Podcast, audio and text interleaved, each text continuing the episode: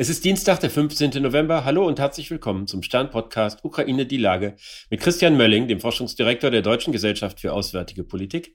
Ich bin Stefan Schmitz vom Stern. Guten Morgen, Herr Mölling. Hallo, guten Morgen, Herr Schmitz. Die südukrainische Stadt Cherson ist nun doch ein wenig schneller von den ukrainischen Truppen eingenommen worden als ursprünglich erwartet. Die Soldaten wurden begeistert empfangen. Wir haben alle die Bilder gesehen und äh, Präsident Zelensky, der sehr schnell zum Besuch in äh, Cherson war, sprach vom Anfang, vom Ende des Krieges. Soll das nur den leidgeprüften Menschen dort Mut machen oder gibt es tatsächlich Hoffnung, dass die Kämpfe irgendwann bald zu Ende gehen? Nein, ich glaube, es geht nicht so sehr darum, den Menschen dort vor Ort Mut zu machen. Wir haben ja alle gesehen, dass die Leute hellauf begeistert sind und ich glaube, dass zurzeit eine Welle der Solidarität und Zustimmung Zelensky trägt. Ich glaube, hier geht es eher um eine Kommunikation in die internationale Öffentlichkeit, insbesondere Richtung Westen, weil man natürlich sieht, dass jetzt die Diskussion losgeht rund um die Frage, sollten wir jetzt nicht Friedensverhandlungen anstrengen? Das Ganze kam ja auch schon aus mehreren Artikeln aus den USA, dass das jetzt möglicherweise eine Erwägung ist. Und ähm, Zelensky will aus meiner Sicht ganz klar dagegen setzen, dass das jetzt der falsche Moment ist. Das ist auch, glaube ich, richtig. Militärisch gesehen hat die Ukraine zum jetzigen Zeitpunkt Momentum. Und äh, sie hatten guten Grund, äh, soweit es irgendwie geht, den Russen weiter nachzustellen, einfach damit sie sich nicht in irgendwelchen Verteidigungsstellungen eingraben können, zumindest nicht komfortabel machen können. Äh, von daher macht das Sinn. Und politisch eben macht es Sinn, eine solche Message jetzt zu senden, weil man die weitere Unterstützung, eigentlich auch noch viel stärkere Unterstützung aus dem Westen weiterhin braucht, um diesen Krieg aufrechtzuerhalten. Und ich glaube, in diese Richtung geht auch das, was in den letzten Tagen schon kam. Äh, es gibt keine Feuerpause. Also diese Idee, die wir hier im Westen zurzeit ja quasi als given thing diskutieren, also als was das so gesetzte Tatsache ist, nämlich, naja, jetzt kommt die Winterpause, da friert das alles ein, die werden im Matsch ersticken. Ich glaube, die Ukraine setzt nicht nur rhetorisch, sondern wird auch militärisch versuchen, etwas dagegen zu setzen, einfach um in den Nachrichten tatsächlich noch weiterhin präsent zu sein und nicht nur Meldungen über irgendjemand hat mal wieder gefordert, dass man Friedensverhandlungen machen sollte. Ich glaube, hier sehen wir ganz klar Informationskrieg es ist ja eine fast, äh, eine fast zynische Betrachtung, aber kann es sein, dass die Ukrainer sich Vorteile von einem Krieg im Winter versprechen, weil die eigenen Soldaten höher motiviert sind und vielleicht besser mit widrigen Bedingungen zurechtkommen? Das ist schwer zu sagen. Also ob die Russen jetzt sozusagen schlechter mit diesem Winter umgehen können, weiß ich nicht. Aber sie sind in der Tat höher motiviert und sie sind militärisch sozusagen noch, haben noch einen Run. Ne? Und was ja auch zählt, ist immer die, die Perzeptionsebene. Also was, was ist der Eindruck? Und ich glaube nicht, dass die Russen zum jetzigen Zeitpunkt den Eindruck haben, dass sie diesen Krieg noch gewinnen können militärisch. Zumindest nicht die Leute, die da an der vordersten Front stehen, denn die mussten sich ja in den letzten Wochen und Monaten zumindest im Süden immer weiter zurückziehen. Im Osten gibt es immer noch Kämpfe, es gibt auch hier und da ein kleines bisschen Landgewinne für die Russen, da haben wir eine völlig andere Lage.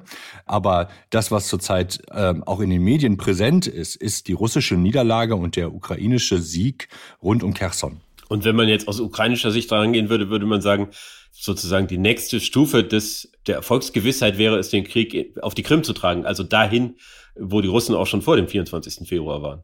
Genau, das ist, glaube ich, das, was mindestens als Drohung hier im Raum steht. Was aber einfach auch mit dazu kommt, ist, dass die Ukrainer ähm, nicht zu unterschätzen sind. Ne? Also wir hatten ja alle gedacht, Kherson, das dauert viel länger und das wird ganz blutig. Und auf einmal macht es plopp und die ganze Sache ist im Grunde genommen innerhalb kürzester Zeit erledigt. Jetzt gibt es schon erste Meldungen darüber, über so eine Art Kommandooperation auf der rechten Seite des Flusses. Ob das stimmt, weiß man noch nicht so hundertprozentig. Aber es zeigt, dass die Ukrainer militärisch weitergehen und dass sie auch auf der Ebene der Informationen ganz klar kommunizieren, hier geht es weiter. Ja, ihr könnt darauf vertrauen, wir setzen es weiter fort und seid gewiss, wir werden euch weiterhin überraschen. Begleitet wird ja diese Kommunikation zur Fortsetzung des Krieges von Berichten über geradezu unfassbare äh, russische Kriegsverbrechen. Hunderte sollen es da in der, äh, in der Gegend von Cherson sein. Dann ist, was sicherlich eine der emotionalsten Meldungen ist, äh, wird berichtet, dass über 10.000 Kinder aus der Region verschleppt worden sind, wohl um sie in Russland adoptieren zu lassen und zu guten Russen erziehen zu lassen. Halten Sie das für realistisch oder ist das Propaganda? Ob die Zahl stimmt, kann ich nicht sagen, aber wir sehen ein Muster, das sich schon in den ersten Tagen und Wochen des Krieges eigentlich abgezeichnet hat mit äh, den Kriegsverbrechen, äh, die offengelegt worden sind rund um Butscha und, und andere Städte. Äh, und das wiederholt sich hier. Auch da war schon von Deportationen die Rede. Von daher halte ich es für mehr als plausibel. Es gibt UN-Berichte dazu, die kann ich jedem nur empfehlen, die zu lesen. Denn es zeigt die Brutalität und den Zynismus, mit denen hier mit Menschen umgegangen wird. Also von daher die Zahl von 10.000, darauf würde ich mich niemals festlegen.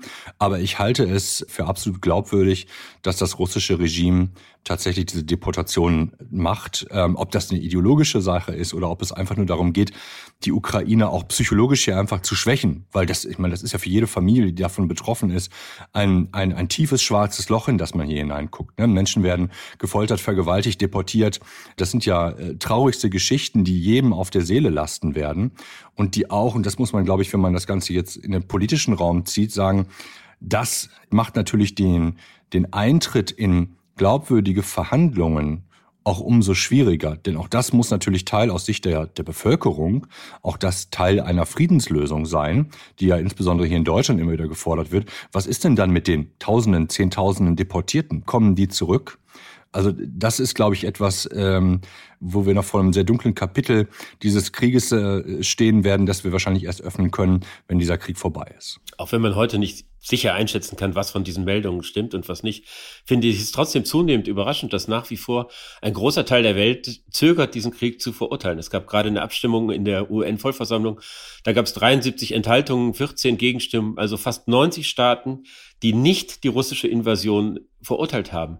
Können Sie sich erklären, woher das kommt und vielleicht auch, was westliche Demokratien tun können, um mehr Zuspruch für ihren Kurs und ihre Sicht auf den Krieg zu erhalten? Ja, ich glaube, es gibt mindestens zwei Gründe, warum das so ist. Das eine ist, wir haben ganz viele Staaten, die möglicherweise in einer ähnlichen Situation sind oder glauben, sie könnten in einer ähnlichen Situation sein. Es ging ja hier auch nicht nur um die Verurteilung Russlands, sondern es ging ja auch um die Frage von Reparationszahlungen. Und da überlegt sich natürlich jeder, okay, was könnte das denn für mich bedeuten? Weil äh, das internationale Recht funktioniert sehr stark so, dass man sozusagen einen Präzedenzfall hat und das dann zu einem Referenzpunkt werden kann. Und da überlegt sich jeder dann, mache ich das oder mache ich das nicht? Was bedeutet das eigentlich für meine eigene Lage in dem Zusammenhang? Das heißt, hier spielt viel Innenpolitik oder das eigene Betrachten eine Rolle bei diesen Entscheidungen, will ich diesen Referenzpunkt setzen oder nicht. Das andere ist, dass natürlich viele Staaten von Anfang an gesagt haben, das ist nicht unser Krieg. Und das, was ihr da angefangen habt, liebe, liebe Europäer, schadet uns hier im Grunde genommen jetzt gerade. Von daher seht doch bitte zu, wie ihr damit alleine klarkommt. Und ich glaube, die Politik, ähm, das, das zu ändern, also da sozusagen mehr Zustimmung zu bekommen, läuft tatsächlich, dass man eine, eine gute Alternative, ein, ein glaubwürdiges Modell anstatt des russischen Modells einfach anbieten kann, anbieten muss. Denn die Russen haben eine sehr, zeitweise eine sehr offensive Diplomatie äh, gefahren mit ähm, finanzieller, aber auch militärischer Unterstützung für viele Staaten. Es war relativ einfach und günstig, Waffen dort zu kaufen. Und Waffen bedeuten immer, dass sie 20, 30 Jahre lang erstmal so eine Beziehung zu einem Staat haben. Und es bedeutet auch, dass viele Militärbeobachter in ihr Land kommen und äh, automatisch besser verstehen, wie das Land funktioniert. Das heißt, sie sind dann auch in der Lage, auf die Bedürfnisse der anderen Länder zu reagieren. Ja, die Russen haben viel besser verstanden, was andere Länder haben wollen. Nicht, dass sie das denen gegeben haben, aber und auch nicht, dass sie der Bevölkerung das gegeben haben, aber sie haben anderen Ländern geholfen, an der Macht zu bleiben, indem sie den Unterdrückungsapparat möglicherweise mitfinanziert haben.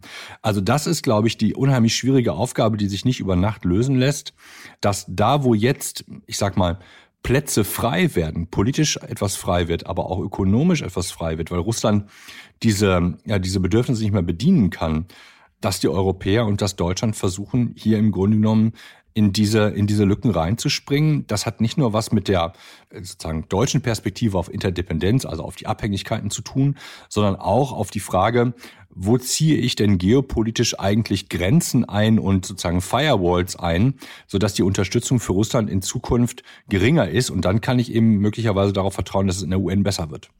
Wobei wir ja zugleich gesehen haben, jetzt gerade wieder beim G20-Treffen in Bali, dass das, was irgendwie über Jahrzehnte die Auseinandersetzung bestimmt hat, nämlich der Konflikt äh, zwischen dem Westen und der Sowjetunion beziehungsweise Russland, irgendwie abgelöst wird von einem äh, Konflikt oder einer äh, ein Wettbewerb äh, zwischen den USA und China. Das äh, dominierende Treffen in Bali war äh, Joe Biden mit dem Präsidenten Xi, wobei sie zumindest nach der Darstellung von Biden gesagt haben, dass mittlerweile auch China die Drohung mit dem Einsatz von Atomwaffen ablehnt. Kann man da erkennen, sehen Sie da Anzeichen, dass die Unterstützung Chinas für Wladimir Putin bröckelt?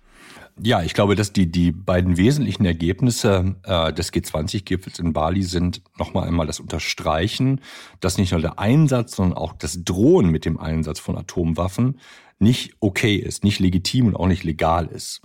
Das zweite ist, dass man sich einig gewesen ist, dass und inklusive China, dass territoriale Integrität und Souveränität zu erhalten sind. Auch da jetzt nochmal zurück. Aus chinesischer Perspektive ist das natürlich ganz wichtig, weil damit unterstreicht China aus seiner Sicht natürlich die Ansprüche auf Taiwan. Das ist ja das, was hier im Hintergrund mitläuft. Also es gibt ja immer wieder Parallelen zwischen dem, was in der Ukraine passiert und dem, was möglicherweise in Zukunft rund um Taiwan passieren könnte. Deswegen macht China hier quasi einen Punkt für sich selber auch, dass, dass es das macht. Es macht auch eine andere Geschichte, sondern nämlich China äh, zeigt sich, dass es, ähm, dass es gut ist, wenn man China an seiner Seite hat, weil es nämlich ein sehr machtvoller Staat ist, auf einmal ganz wichtige Dinge sagen kann. Und alle freuen sich darüber und sagen, Mensch, die Chinesen, da haben sie sich doch eigentlich gut verhalten. Also im Grunde genommen hat China gerade Punkte für sich in diesem Zusammenhang gesammelt. Und warum sollte man sich an die Stelle Russlands stellen? Äh, ich glaube nicht, dass man Russland jetzt sozusagen schon aus dem, aus dem warmen Bett verbannt hat. Das ist, glaube ich, nicht der Punkt. Aber man zeigt eine klare Distanz ähm, auch weil man frühzeitig schon gesehen hat, dass das, was Russland da gerade äh, macht, einfach die, insbesondere die Weltwirtschaft hemmt. Und davon ist China natürlich noch massiv abhängig. Äh, so groß ist die eigene Wirtschaftsleistung nicht, dass man im Grunde genommen ohne die Außenwirtschaft leben könnte. Also das kommt im Grunde genommen alles zusammen. Und dann, ja, haben Sie recht, dann ist natürlich der entscheidende Punkt ist, wir haben Biden äh, und Xi sich zueinander gestellt. Das fand ich ganz interessant. Äh, auch der Hinweis, äh, dass die beiden sich eigentlich schon sehr lange kennen ist interessant, weil äh, natürlich haben wir es gleichzeitig nicht, ich würde es gar nicht Wettbewerb nehmen, es ist ein, es ist ein Konflikt. Konflikt heißt nicht, dass man Krieg miteinander führt, aber Konflikt heißt, wir haben widersprüchliche Interessen und die prallen sehr hart aufeinander. Und das passiert jetzt schon und das wird in Zukunft härter werden. Und die beiden zeigen sich in der Öffentlichkeit und sagen, ja, okay, das hier wird ein harter Fight werden für die nächsten 10 bis 20 Jahre. Das wissen beide Seiten voneinander, dass das so sein wird. Und die Frage ist, wie vermeidet man, dass das Ganze ein heißer Konflikt wird? Also das heißt, da ist so eine Ebene, da haben Sie völlig recht, dass wir im Grunde genommen mit Russland gerade in Europa ich sag mal, noch einen alten Konflikt haben. Und aber der zukünftige Konflikt, der erscheint immer deutlicher am, am Horizont eigentlich. Was würden Sie sagen, wäre eine, eine realistische Zeitperspektive? Wann wird dieser Konflikt zwischen den USA und China eindeutig in den Vordergrund treten und äh, der Konflikt mit Russland irgendwie nicht mehr so relevant sein? Ja, ich glaube, wir haben da eine unheimlich europäische oder deutsche Perspektive darauf. Dieser Konflikt ist ja schon Realität, auch in äh, vor allen Dingen in vielen anderen Teilen der Welt. Also, dass der Kanzler jetzt in Südostasien unterwegs gewesen ist, ähm, ist insofern wichtig, als dass da ja mittlerweile schon die, die sozusagen die, die Alarmglocken schon länger schrillen und auch Unterstützung von da kommt für den Westen im Ukraine-Konflikt und für die Ukraine, weil man hofft, dass dann sozusagen Solidarität für den Konflikt mit China abläuft. Wir haben es jetzt ja schon, dass China Länder wie, ähm, wie Australien unter Druck setzt, aber auch schon europäische Länder unter Druck gesetzt hat und versucht zu erpressen. Alles das ist ja schon Realität. Es wird zu dem jetzigen Zeitpunkt einfach medial überdeckt, weil wir tatsächlich einen Schießkrieg in Europa haben und das natürlich sehr viel dramatischer ist und im, im Medienkreislauf natürlich sehr viel, wie soll man sagen, greifbarere Bilder oder beeindruckendere Bilder generiert als so einen systemischer Konflikt, wie man es auch nennt. Das heißt, dass im Grunde genommen nichts aus diesem Konflikt eigentlich ausgespart ist. Heißt aber auch, es ist ganz schwer, das greifbar zu machen, außer man hat dann solche, ich sag mal, solche medialen Spitzen, Eisberge, wie zum Beispiel die Frage Hamburger Hafen oder Übernahme einer Halbleiterfirma. Da wird das immer wieder nur aber wirklich als Spitze des Eisberges sichtbar. Man sieht das unten drunter, den Konflikt, der sozusagen unter der Wasseroberfläche ist, um beim Eisbergbild zu bleiben, den sieht man gar nicht. Herr Mölle, das war jetzt das ganz große Bild. Ich danke Ihnen herzlich dafür. ich danke Ihnen. Das war Ukraine die Lage. Die nächste Folge gibt es am Freitag bei stern.de und überall, wo es Podcasts gibt. Seit heute finden Sie unseren Podcast auch bei RTL Plus Musik. Die App können Sie kostenlos herunterladen. Natürlich bleibt auch der Podcast selbst gebührenfrei. Ganz herzlichen Dank und hoffentlich bis Freitag.